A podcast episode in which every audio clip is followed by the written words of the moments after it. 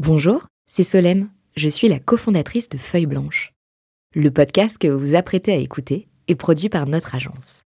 Nous sommes producteurs de médias d'inspiration pour les entrepreneurs et créateurs de contenu de marque. Vous avez un projet de création de contenu? N'hésitez pas à nous joindre sur un café at feuilleblanche.com. En attendant, bonne écoute 40 nuances de. Next 40 comme vous ne l'avez jamais entendu, animé par Olivier Mathieu et Thomas Benzazon. La France a réinventé le repas gratuit, le free lunch, comme disent les Anglais pour les entrepreneurs. Je pense que les meilleurs entrepreneurs seraient recrutés du, du côté des fraudeurs. Si dans ces chocs-là, vous ne faites pas preuve de transparence, vous pouvez mourir à chaque fois. Crois pas aux, aux réussites sans sacrifice.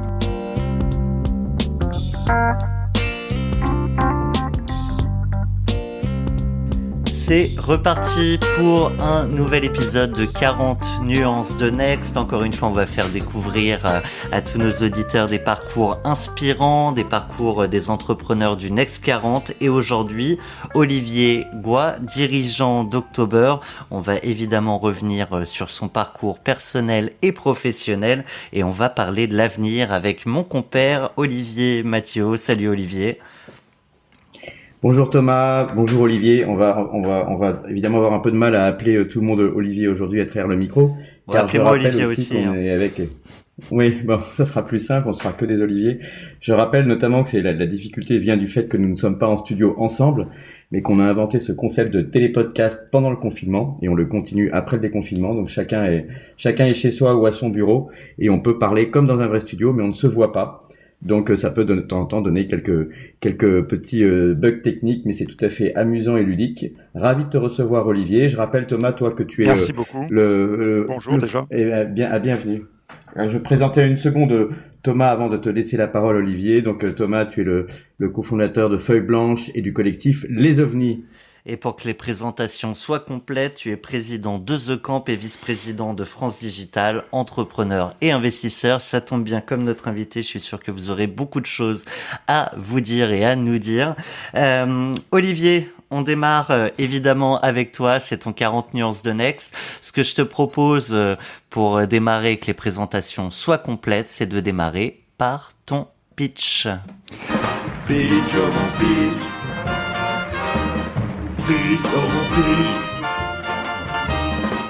Alors si on devait expliquer October à un enfant de 5 ans, ça donnerait quoi?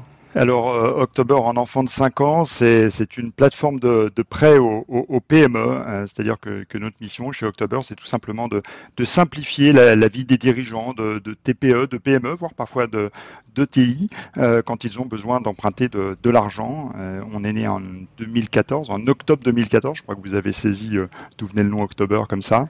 Grâce à une loi, en fait, qui a ouvert une brèche dans, dans le monopole bancaire, parce qu'on a la chance de faire un métier qui est assez particulier, mais très réglementé.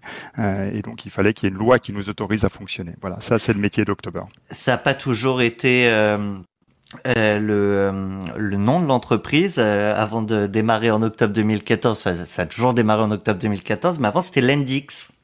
Exactement, exactement. S'il y a une différence entre notre pitch d'aujourd'hui et notre pitch d'il y a, il y a cinq ans, c'est qu'il y a cinq ans, on, on le pitchait à l'Index et pas October. Et effectivement, il y a cinq ans, comme souvent quand, quand on crée une entreprise, on se pose pas tellement de questions sur le nom, euh, en tout cas pas assez souvent. Euh, et on n'a pas été très original. On faisait du prêt, on a dit tiens, c'est quoi le prêt? C'est. Euh, Qu'est-ce qu'on peut rajouter à Land pour faire un nom d'entreprise? Le problème, c'est qu'on a été des centaines à penser partout, pareil en Europe.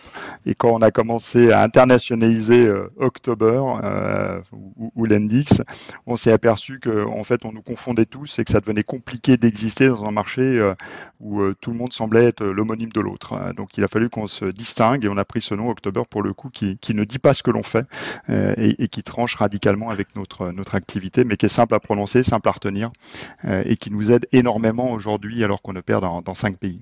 Est-ce qu'on peut, s'arrêter une seconde cette histoire de changement de nom? Euh, on se rend compte que dans, dans beaucoup des grosses startups du Next 40, mais c'est vrai aussi euh, des plus petites, il, il, commence à y avoir un petit peu cette, cette tendance à changer de nom. Alors là, tu viens d'expliquer pourquoi.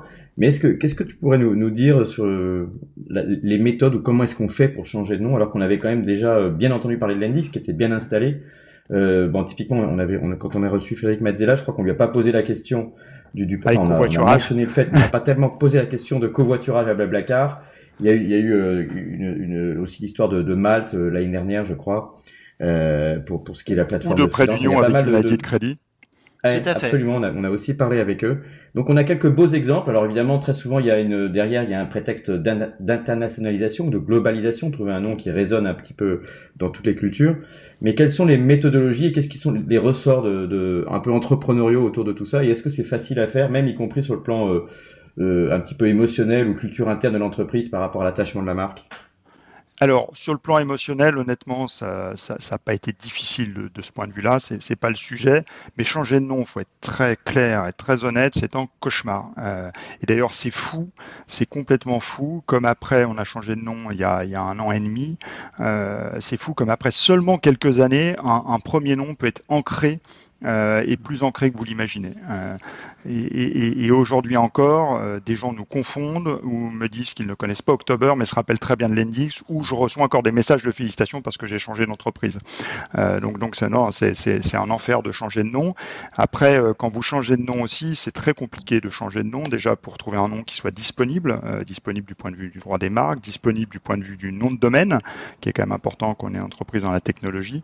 Et donc moralité, il faut il faut avoir d'emblée une méthode assez assez draconienne et si tenir. On a même écrit euh, plusieurs, plusieurs posts pour partager notre expérience euh, avec d'autres entrepreneurs.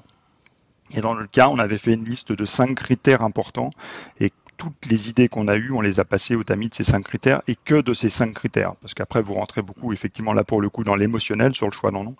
Euh, c'est comme le nom d'un enfant. Hein. C'est comme le nom d'un enfant, peut-être même pire, parce que le champ des possibles est encore plus large. Euh, on nous a proposé des, noms euh, complètement, complètement fous, mais il ne s'agit pas de dire j'aime, j'aime pas, il s'agit de dire est-ce que ça correspond bien au cahier des charges que je me suis fixé. Euh, par, par curiosité, c'est quoi les noms qui sont restés à la poubelle? Oh, dans, dans, dans, les noms, euh, une, une, grande agence de, de, naming, comme on dit, euh, nous avait proposé qu'on s'appelle Multiprise. Alors celui-là, on cherche toujours comment ils répondaient au cahier des charges, mais ils étaient très sérieux et ils nous incitaient vraiment à s'appeler Multiprise. Euh, je, J'en souris. J'ai beau réfléchir, j'arrive pas très bien à comprendre ouais. le contexte. bah, moi, moi, moi, moi, non, moi non plus, on est connecté. Je, je, vois pas mal de, de, de, points négatifs aussi à Multiprise. Enfin bref, euh, comme vous en doutez, on a les doigts dans la prise, ça peut être dangereux. Ouais, exactement.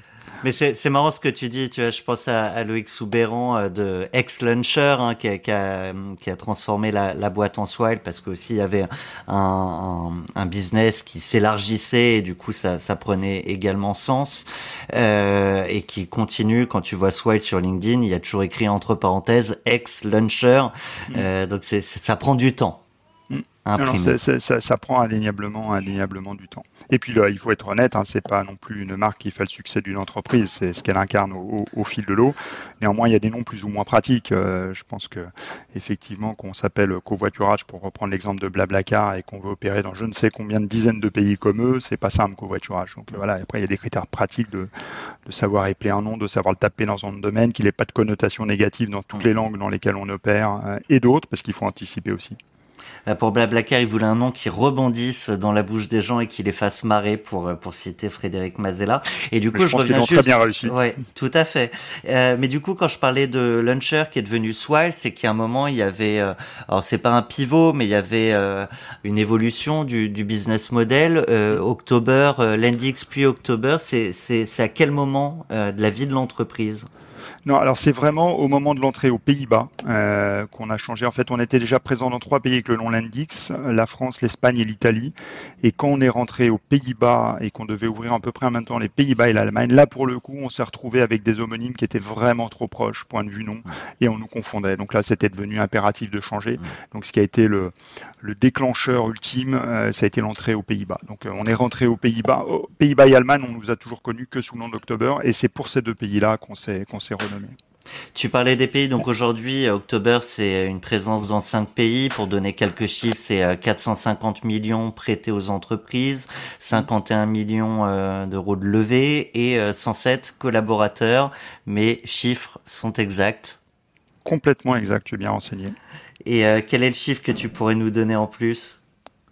Alors le, le, le, chiffre en plus, je vais vous donner quelque chose qui est pour nous assez assez excitant en ce moment, c'est le, chiffre du nombre de, prêts garantis par l'État euh, qu'on est en train d'accorder, puisque euh, forcément là tout le monde, je pense que tout le monde sait ce que c'est déjà en écoutant ce podcast, en tout cas tous les entrepreneurs, puisque euh, sortie de confinement, c'est le grand cheval de bataille de tous les entrepreneurs, c'est de trouver euh, trouver des réserves de trésorerie et les prêts garantis par l'État, c'est devenu effectivement une manne indispensable aux entrepreneurs. Et on a eu la chance, on s'est battu pour ça, ceci dit, en tant que plateforme de prêt, pour avoir le droit de distribuer euh, de distribuer des prêts garantis par l'État.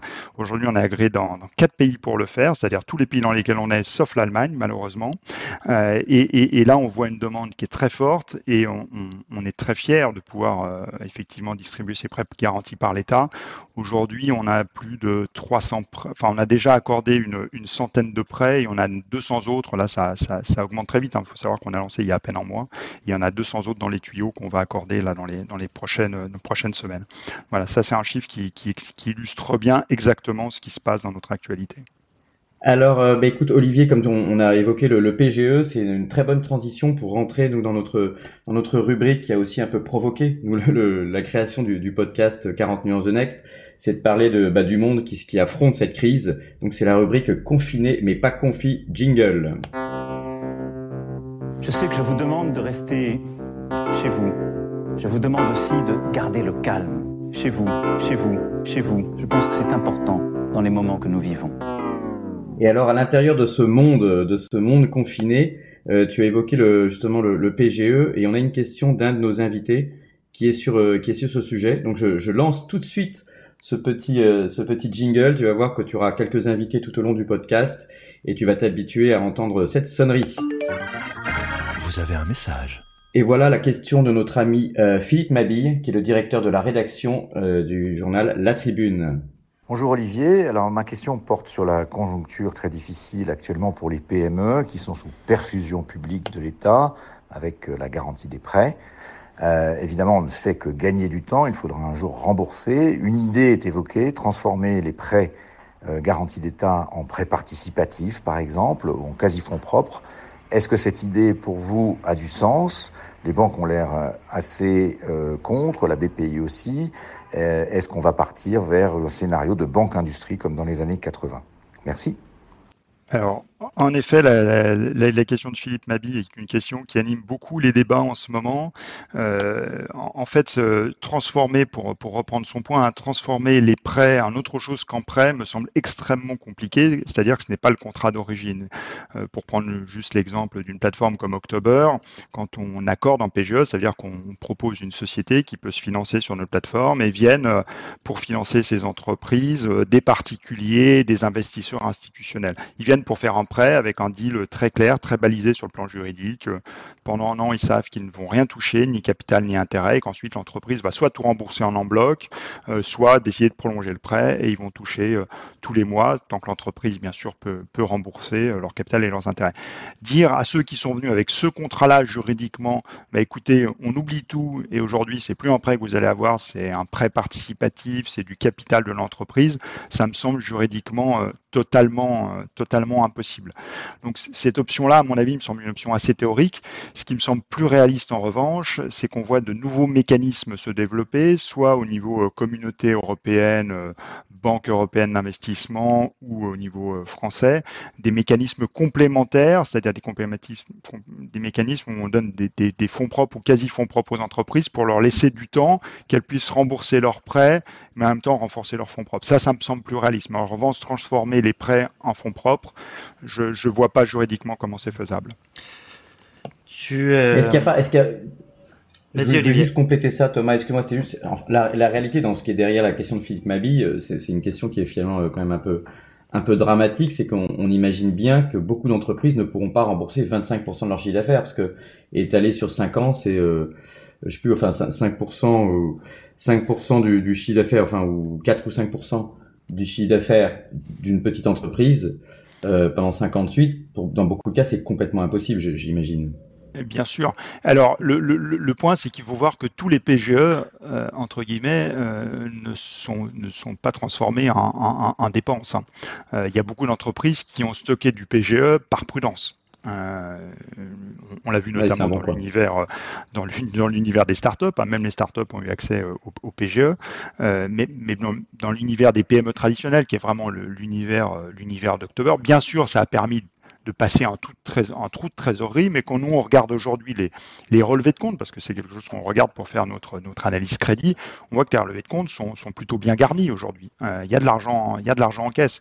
C'est plus dans l'anticipation et pour sécuriser des éventuelles tensions euh, qu'il y a eu, euh, y a eu ces PGE mis en place. Donc euh, certains pourraient même les rembourser dès aujourd'hui en fait.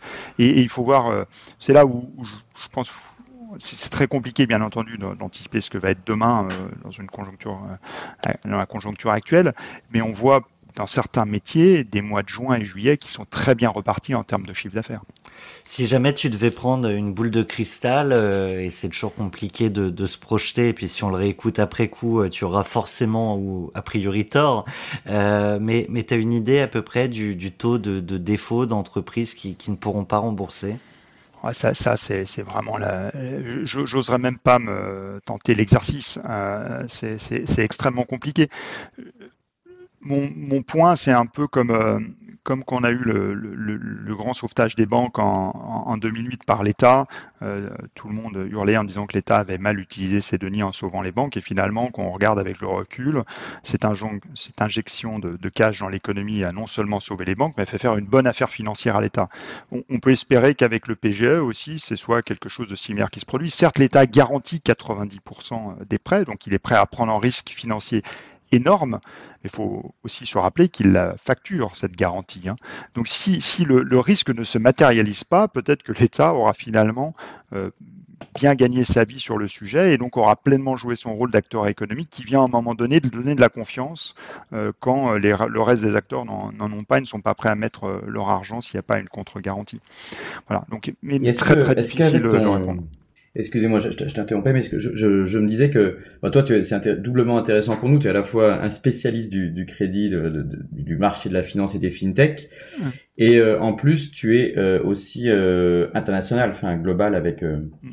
avec October. Et donc, est-ce que tu as un regard là-dessus sur aussi les autres gouvernements, les autres interventions d'État que tu as pu observer? Est-ce que ah, la France est bien en retard, en avance, plus pertinent, plus technique? euh, ce qui nous permettra après plus, globalement de parler d'ailleurs du marché de la finance et des fintech, mais déjà du point de vue de l'intervention publique sur ce marché financier. Ah mais oui, oui, alors ça, je, peux, je, peux, je pourrais faire un podcast entier sur le sujet. Euh, le, point, c'est que la crise du Covid, nos cinq pays européens, donc je les rappelle, France, Espagne, Italie, Pays-Bas, Allemagne, se ressemblaient quand même pas mal. Euh, il n'y avait pas des énormes différences, bien sûr, chacun sa culture, chacun a sa culture locale, mais grosso modo, c'était plus ou moins la même chose. Aujourd'hui, c'est des marchés totalement différents et les réponses à la crise ont été totalement différentes. Vu de l'extérieur, on dit tiens, c'est des PGE, donc tout se ressemble, tout le monde a pris les mêmes mesures, mais dans les détails pratiques, c'est le jour et la nuit. Je vais vous prendre deux exemples ou trois exemples si vous voulez. Euh, le premier, c'est la France. Premier exemple, la France. La France, franchement, c'est à réinventer le repas gratuit, le free lunch, comme disent les Anglais pour les entrepreneurs. Quand on y pense aujourd'hui, les entrepreneurs peuvent emprunter de l'argent quasi gratuitement, on parle de 0,25%, hein, quel coût de la garantie, sans frais de dossier, jusqu'à 25% de leur chiffre d'affaires, on ne demande aucune garantie personnelle, rien. Euh, quelque part, on n'a même pas demandé aux actionnaires de faire le travail, de venir renflouer les entreprises, tout de suite on a demandé aux, banques garanties par l'État de, le faire.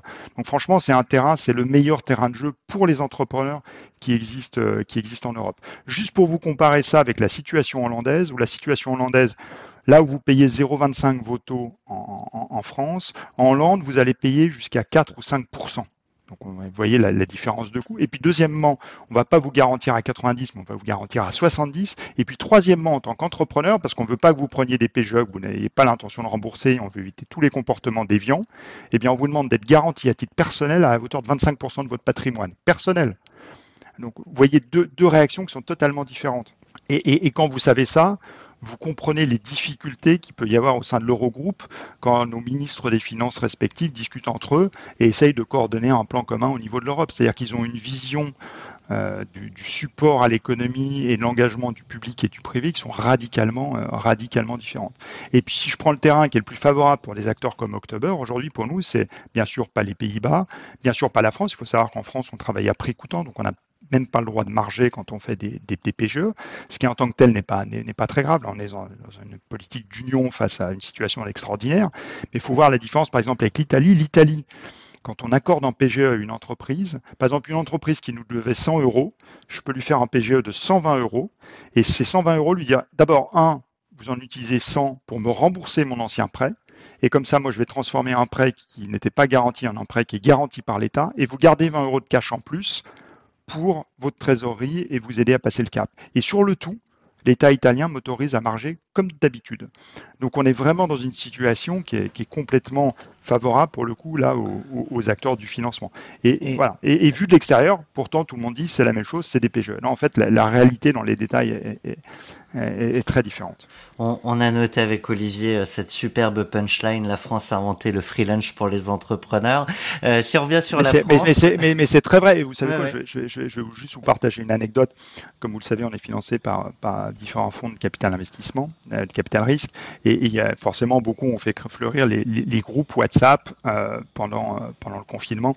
Et sur le groupe d'un de ces investisseurs, il y a des entrepreneurs, mes, mes confrères, mes collègues, qui se plaignaient, en disant oh, c'est dégueulasse, j'ai une banque, elle a essayé de me facturer 1000 euros de frais de dossier sur un PGE. Puis je dit mais 1000 euros alors que tu te finances à 0,25, que tu es une, une start-up qui perd de l'argent, c'est déjà un miracle que quelqu'un veuille te prêter du cash.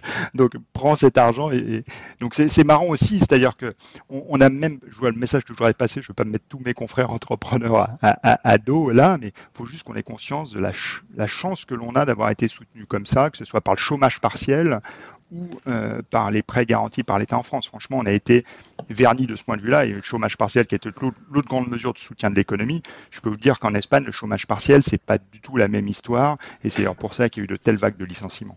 Intéressant parce que ça, je, me disais que Olivier, comme tu es à la fois effectivement d'une certaine manière entrepreneur et, banquier à la fois, tu, peux prendre de temps en temps le, point de vue des entrepreneurs dans la relation aux banques et puis de temps en temps le point de vue du banquier dans la relation aux entrepreneurs. Exactement. Ce qui m'amenait peut-être à un sujet, mais je ne sais pas si je t'ai interrompu, Thomas. Moi, ce qui m'intéressait, c'était de d'avoir un peu le point de vue d'Olivier. Justement, on est dans cette période de crise, mais d'une manière plus générale, même si on dépasse un peu la crise. J'ai l'impression que le, le, le, secteur de, de la finance euh, tech, c'est-à-dire de la, des fintech en France, est assez solide. On a déjà reçu nos amis de United Credit, Charles Egli et United, euh, pardon, et Geoffroy Guigou, mm -hmm. euh, et on voit qu'on a pas mal de, de, de, belles entreprises dans la fintech. Euh, on aura d'ailleurs une question de, de Madinès sur le sujet, mais de manière un petit peu avant d'écouter cette question-là, je voulais, je voulais, avoir ton point de vue là-dessus. Est-ce que la, tu l'as donné un point de vue du, de l'intervention des gouvernements, mais du point de vue des entrepreneurs, du coup, sur ce secteur financier, est-ce qu'on a une compétence particulière? Est-ce que tu trouves qu'on est plutôt bon? Ou est-ce que finalement c'est plus parce que voilà, je, je moi j'y connais rien et finalement euh, ils sont bien meilleurs dans d'autres pays? On a évidemment des très beaux exemples en Allemagne, dans les néobanques et en Angleterre ouais. aussi.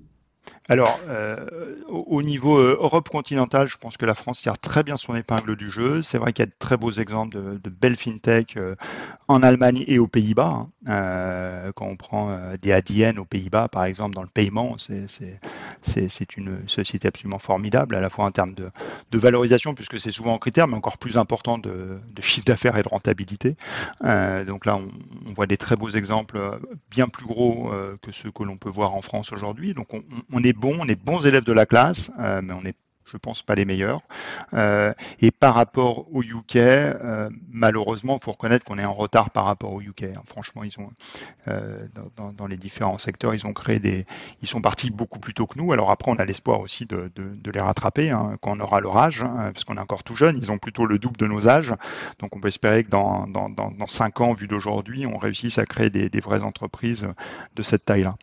Je reviens juste, euh, c'est sur euh, les, les, PGE. Je crois que tu avais euh, rebondi dans les médias en, en évoquant une, une, certaine forme de, de concurrence de l'État. Alors, pas, pas, pas de l'État, c'est-à-dire que non, non l'État ne nous fait pas concurrence, mais ce que j'ai puisque tu as peut-être vu dans les médias ce que je disais, c'était avant, parce qu'en fait, les PGE, il faut voir qu'ils sont passés en deux temps. D'abord, il y a eu un premier temps où seules les banques ont été autorisées à distribuer des PGE. Euh, et pas les plateformes de prêt comme nous. Donc là où on s'est retrouvé effectivement, euh, on s'est retrouvé spectateur du match. Euh, mhm. C'est-à-dire qu'il y a une époque, c'est c'est vraiment comme si October était un supermarché et que l'État décidait de distribuer, notamment en France, de la nourriture gratuite dans la rue. Et, là effectivement, bah, personne rentre dans ton magasin, c'est logique. On n'a pas fait de prêt pendant tout le moment du confinement. on n'a pas été autorisé à distribuer des PGE parce que personne n'avait envie d'aller prendre des prêts qui coûtait un prix de marché quand euh, il y avait des prêts gratuits à côté. Et ça se négocie comment C'est en coulisses du coup? Ah, en, coulisses, euh, là, je vais, je c'est directement euh, prendre son téléphone et appeler Bercy et dire à Bercy, écoutez, voilà, si, on veut pas tuer le, secteur des plateformes de prêt, il faut nous autoriser à, accorder et distribuer des prêts garantis par l'État. On avait déjà au moment où on a été, par exemple, autorisé en France, on était déjà autorisé en Italie et aux Pays-Bas. Euh, donc, voilà, c'était un, des arguments qu'on a fait valoir auprès de Bercy en disant, voilà, d'autres pays commencent à nous agréer, il faut nous agréer. Et là, je les parce que euh, certes, les entrepreneurs ont la bossé comme des fous pendant ce, confinement, euh, mais il faut voir qu'il faut savoir aussi que ceux qui nous gouvernent au quotidien ont bossé. Enfin, le PGE, on l'a mis en place avec des échanges par Bercy. Je me rappelle tous les ponts de tous les ponts de mai. Euh, tour férié, on travaillait, on faisait des calls avec eux, on montait les contrats, on écrivait les amendements. Enfin, c'était c'était un boulot non-stop qui aurait pas pu se faire avec une super collaboration publique-privée. Je propose de revenir peut-être sur la question de Madinès que j'annonçais tout à l'heure, parce qu'on était aussi sur cette question du, du marché des fintech en France et en Europe. Donc, petit jingle. Vous avez un message. Bonjour Olivier, voici ma question. Shine a récemment annoncé avoir été racheté par Société Générale. C'est la dernière fintech d'une longue série qui se rapproche d'un grand groupe pour euh, continuer son activité. Est-ce que les fintechs ont aujourd'hui vraiment les moyens d'être indépendantes et comment est-ce que ça se passe euh, pour October à ce niveau-là? On pense aussi à Payplug racheté par, par Natixis il y a quelques temps. On peut, on peut penser à Nickel racheté par BNP. Et pour reprendre notre running gag, comme, comme à chaque fois que la question t'est posée, il y a Olivier, j'ai l'impression que la question m'est posée à moi. Ah, si tu veux répondre d'abord, je, je, je t'en prie.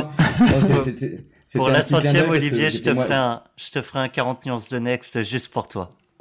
Ah, j'aimerais bien avoir mon podcast un jour. Mais euh, c'est aussi parce que j'étais moi-même un, business angel chez Shine, donc je dois dire qu'on est, quelques investisseurs assez satisfaits, puisque c'est une, entreprise qui a été lancée euh, en 2017, euh, revendue en 2020. Donc en termes de rendement du point de vue de l'investisseur et des business angels, évidemment, ça a été un cycle très rapide et une belle croissance opérée par l'équipe emmenée par Nicolas Rebout avec brio. Mais je te laisse répondre, Olivier. Non, mais euh, effectivement, c'est marrant parce que euh, j'ai bien vu, entre guillemets, la sorte de polémique qu'il y a eu autour du rachat de Shine, c'est-à-dire que beaucoup se sont dit, voilà, les entrepreneurs ne vont pas assez loin, ne poussent pas assez loin. S'ils tenaient la bonne idée, il fallait, fallait durer plus longtemps que, trois ans. Euh, je pense que moi je le vois plutôt comme, euh, alors c'est peut-être mon côté éternellement optimiste, mais comme le signe d'un écosystème mature, c'est-à-dire qu'il faut des entreprises qui se cèdent tôt, il faut des, entrepreneurs qui poussent, qui poussent plus loin, 10 ans, 15 ans, 20 ans, 30 ans, il faut des, des Xavier Niel qui n'ont jamais vendu leurs entreprises et qui la vendront probablement jamais. il, faut de tout pour faire un écosystème.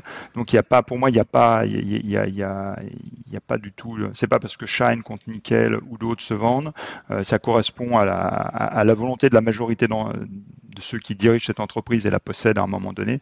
C'est absolument pas en signe qu'une entreprise peut pas se développer de manière euh, indépendante, euh, indépendante à côté.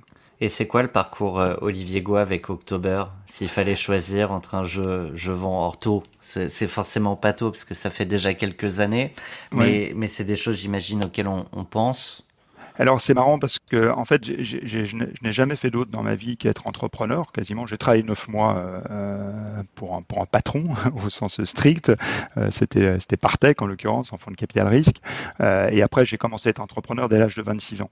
Et, c'est marrant parce qu'on est au mois de juillet, on enregistre là au mois de juillet, et, j'ai fêté ce mois-ci les 20 ans de ma précédente société qui n'a jamais été vendue du tout.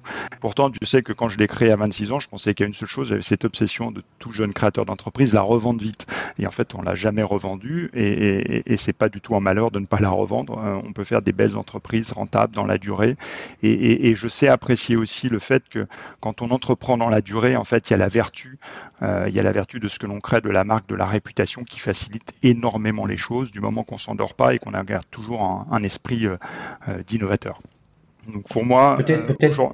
Oui. Ce, que, ce, que, je voulais peut-être dire, préciser, c'est juste parce que on, après on, on, touche un public un peu plus large que uniquement les, les, les entrepreneurs des startups françaises.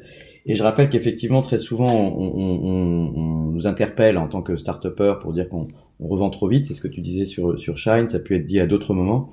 Mais je rappelle quand même qu'on a des fonds de capital risque au capital, c'est-à-dire que souvent dans cette économie-là, la croissance euh, est financée par l'augmentation de capital et l'apport de fonds propres jusqu'à ce que l'entreprise finisse par devenir rentable.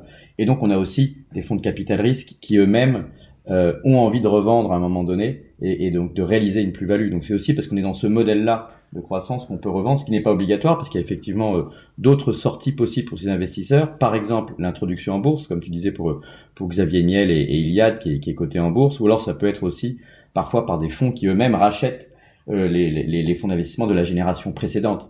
Je parle de ces hypothèses-là pour faire un petit peu le moment pédagogique de, de ton podcast. Et, ça peut être intéressant du coup que toi-même... Oui, pardon, vas-y. Non, je voulais compléter ta réponse. Euh, c'est évident effectivement que les fonds ont un horizon de sortie, donc il faut à un moment leur donner, leur, leur procurer une sortie, mais que la cession est loin d'être la seule option. Hein. Euh, sur ma, ma, ma, précédente aventure entrepreneuriale, euh, j'avais deux fonds au capital dès le premier jour, J égale zéro. Bien évidemment, ils n'auraient pas souhaité rester 20 ans au capital de l'entreprise. On leur a trouvé des portes de sortie, et il y en a une que, qui existe en plus de celle que tu as évoquée, qui est les opérations de rachat par le management ce qu'on appelle de, LBO, de leverage buyout, pour faire un peu de pédagogie encore, c'est-à-dire tout simplement de, s'endetter pour racheter ses actionnaires. Euh, bien sûr, ça suppose que l'entreprise soit rentable, mais c'est quelque chose qui est tout à fait, euh, tout à fait faisable.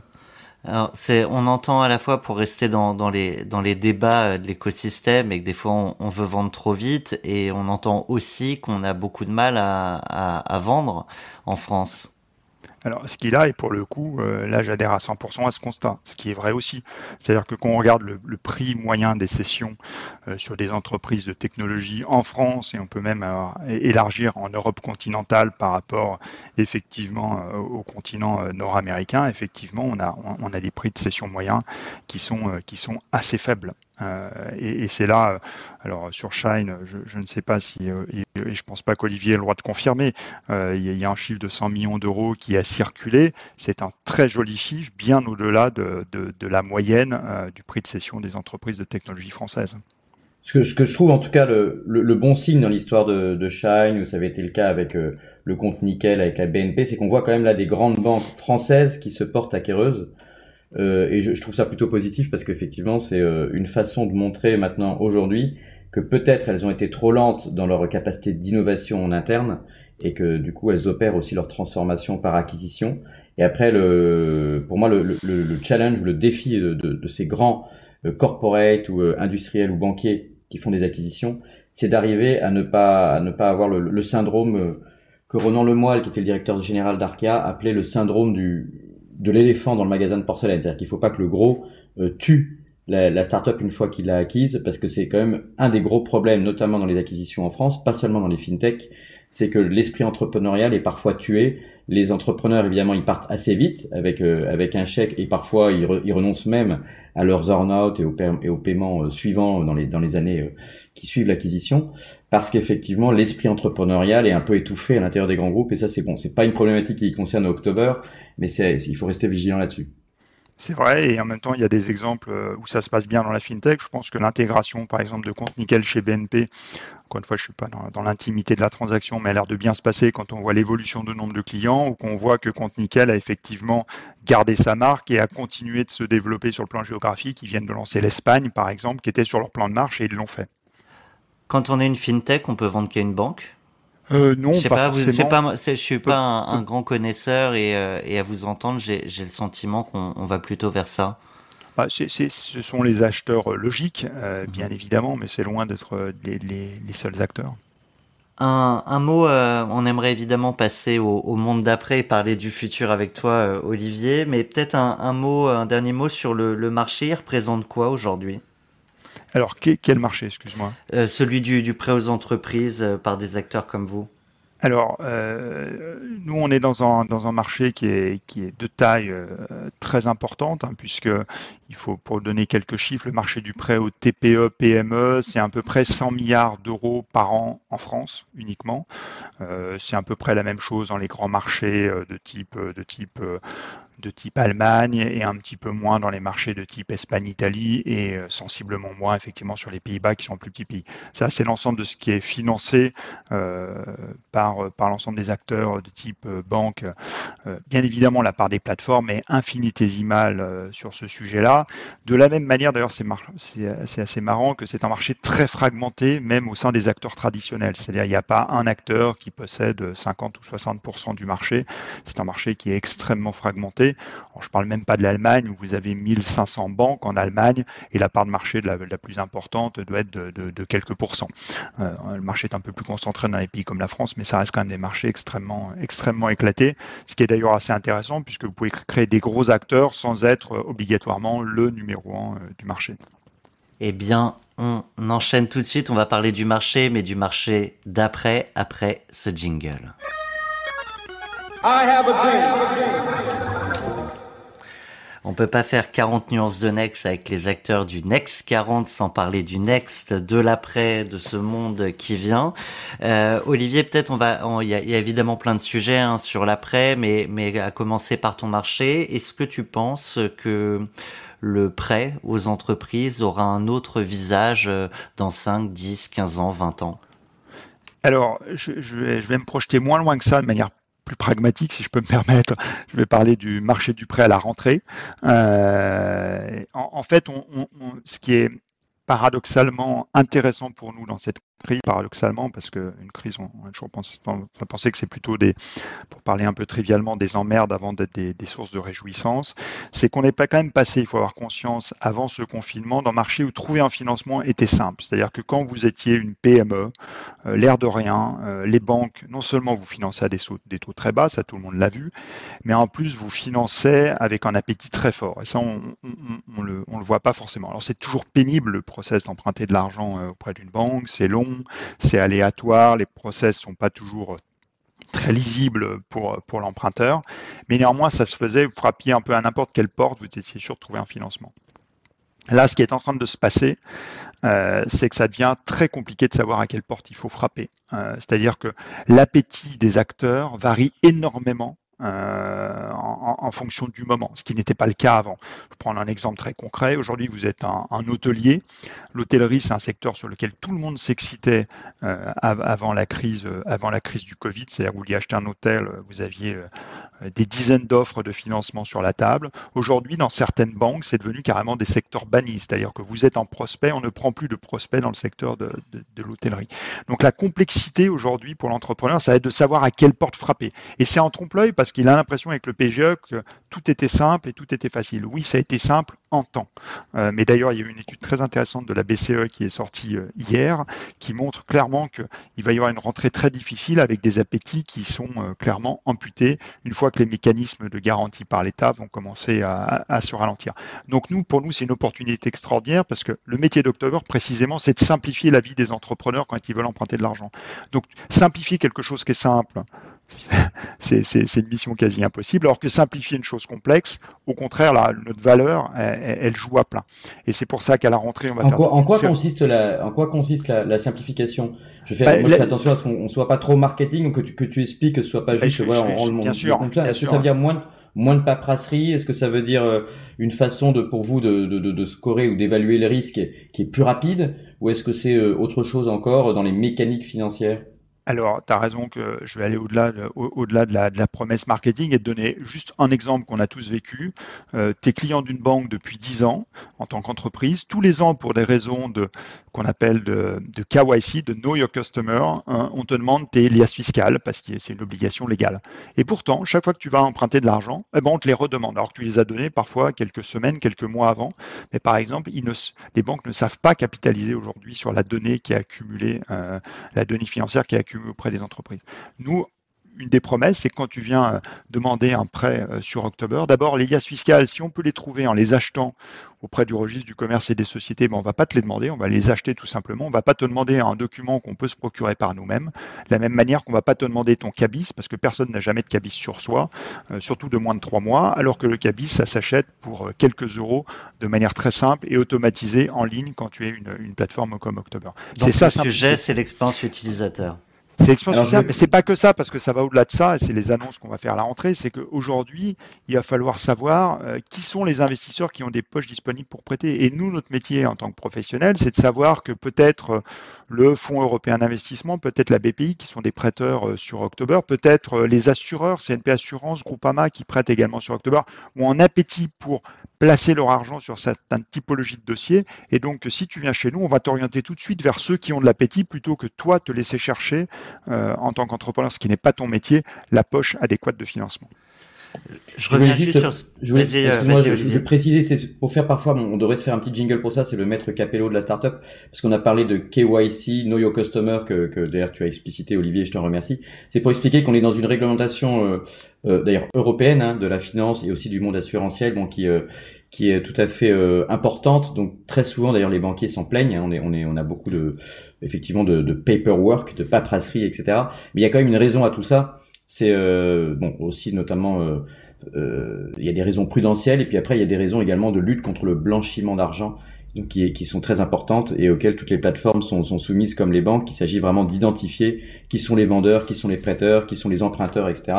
Et de savoir euh, où va l'argent et de, et de, et de pas pouvoir donner un RIB de manière anonyme, ce qui serait évidemment le propre d'un marché noir du blanchiment. Bien sûr. Alors pour, pour être très clair et me permettre de renforcer sur, sur ton point, je ne dis pas qu'il faut faire sauter ces contrôles du tout. Hein, Ce n'est pas le sens de mon, de mon propos. Je dis simplement euh, que ces contrôles sont bientôt faits, bien sûr faits avec la même rigueur dans les fintechs, euh, dans les acteurs traditionnels, euh, mais simplement euh, il n'y a souvent pas de synergie entre ces contrôles qui sont faits et le côté business, ce qui est dommage parce que quand on a demandé à quelqu'un une copie de sa pièce d'identité pour, euh, par exemple, bah, pour vérifier que c'est bien la bonne personne il y a, il y a un mois, c'est dommage de lui redemander un mois plus tard. Euh, il suffirait de la stocker de manière intelligente, euh, mais aujourd'hui, il y a un cloisonnement des services qui rend, euh, par exemple, l'échange d'informations pas toujours très simple, ce qui, ce qui là est une, une, vraie, une, une vraie perte d'efficacité. D'autre part, dans les contrôles qui sont aujourd'hui, et ça c'est un sujet qui me passionne aussi, la fraude, dans les contrôles qui sont imposés par le régulateur, ils sont tous importants, mais ils ne sont pas suffisants. Ce que je veux dire par là, c'est qu'aujourd'hui, grâce à la technologie, on peut mener des contrôles complémentaires que moi je ne vois pas comme des contraintes parce qu'on peut les faire sans déranger le client et qui nous permettent de, de lutter contre la fraude. Et c'est quand même et le but ultime. Justement, Olivier, euh, vous, vous devez euh, voir des, des, types de fraudes euh, assez récurrentes ou, ou, au contraire très ingénieuses, très innovantes. Est-ce que tu peux en partager quelques-unes?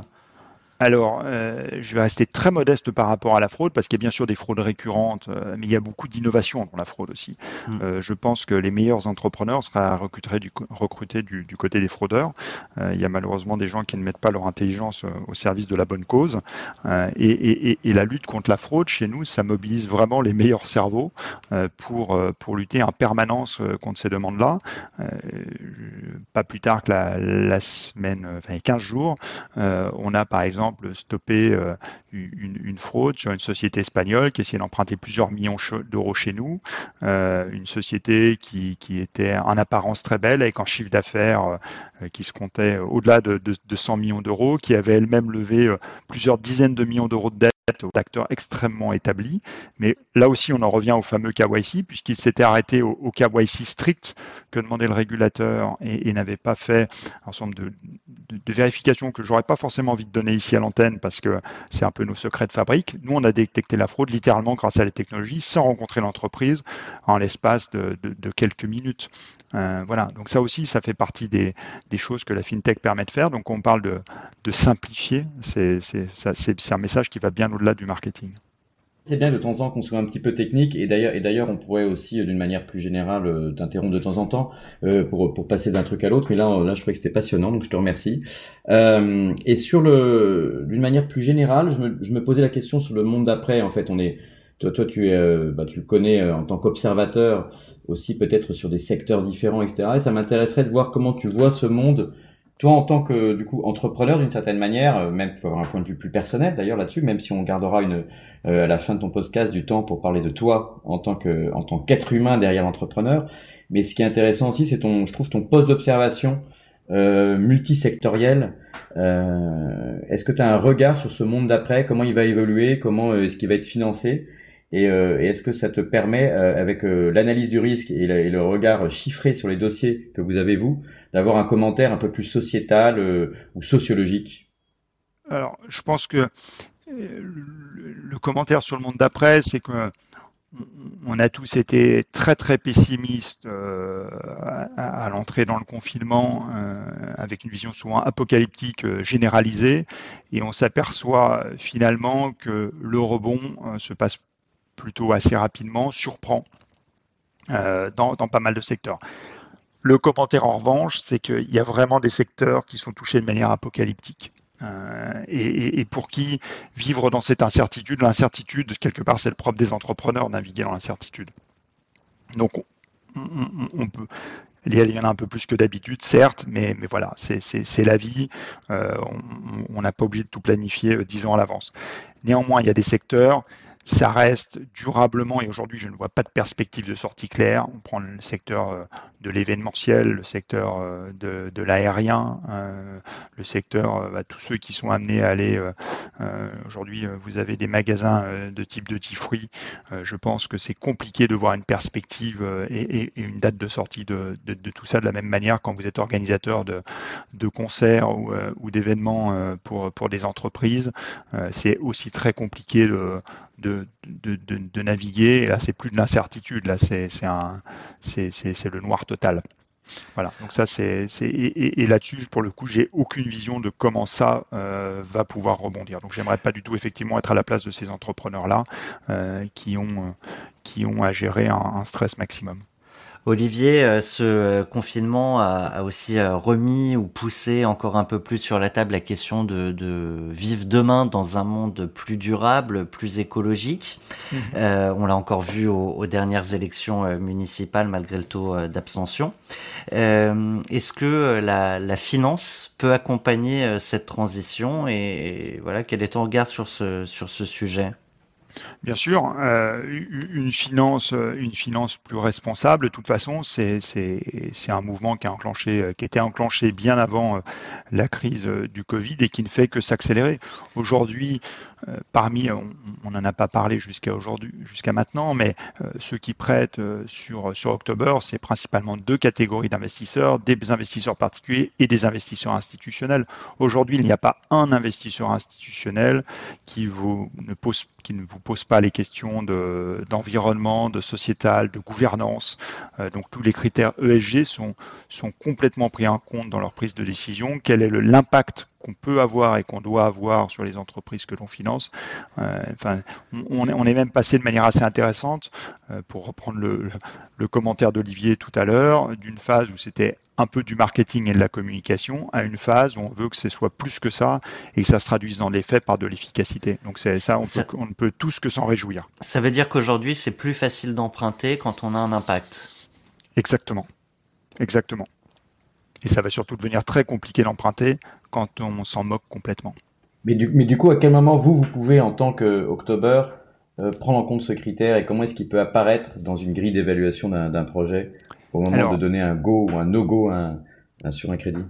Bah, bien sûr, par exemple, il y a plein de moyens, tout en sachant que nous, euh, on est des prêteurs, on n'est pas des actionnaires des entreprises. Donc notre impact, sur, par exemple, sur la gouvernance euh, est, très limité. De la même manière que demander à quelqu'un qui opère une boulangerie avec trois salariés, euh, où c'est peut-être le mari, la femme et, et, et, un de leurs enfants, la gouvernance, voilà, on peut se poser la question de quel est le vrai impact sur la gouvernance. En revanche, quand on fait un traitement automatique, par exemple, on s'appuie beaucoup dans notre analyse crédit sur euh, les, les, flux bancaires.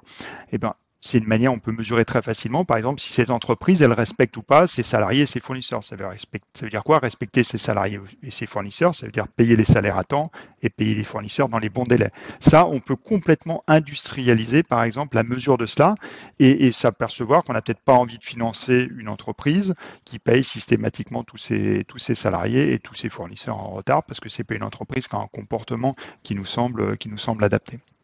Eh bien, il est temps maintenant euh, de passer euh, sur le canapé avec euh, toi, Olivier Goua. Je rappelle pour nos auditeurs qui ont eu plaisir à découvrir tes aventures avec October, mais qu'on va s'intéresser à, ce qui a fait la réussite de l'entreprise. C'est d'abord un homme, des hommes, mais en l'occurrence, on va s'intéresser à toi dans une seconde partie de ce podcast. Je vous donne donc rendez-vous dans quelques instants pour la partie 2, Olivier Goua sur le canapé. 40 nuances de Next. Le Next 40, comme vous ne l'avez jamais entendu, animé par Olivier Mathieu et Thomas Benzazan.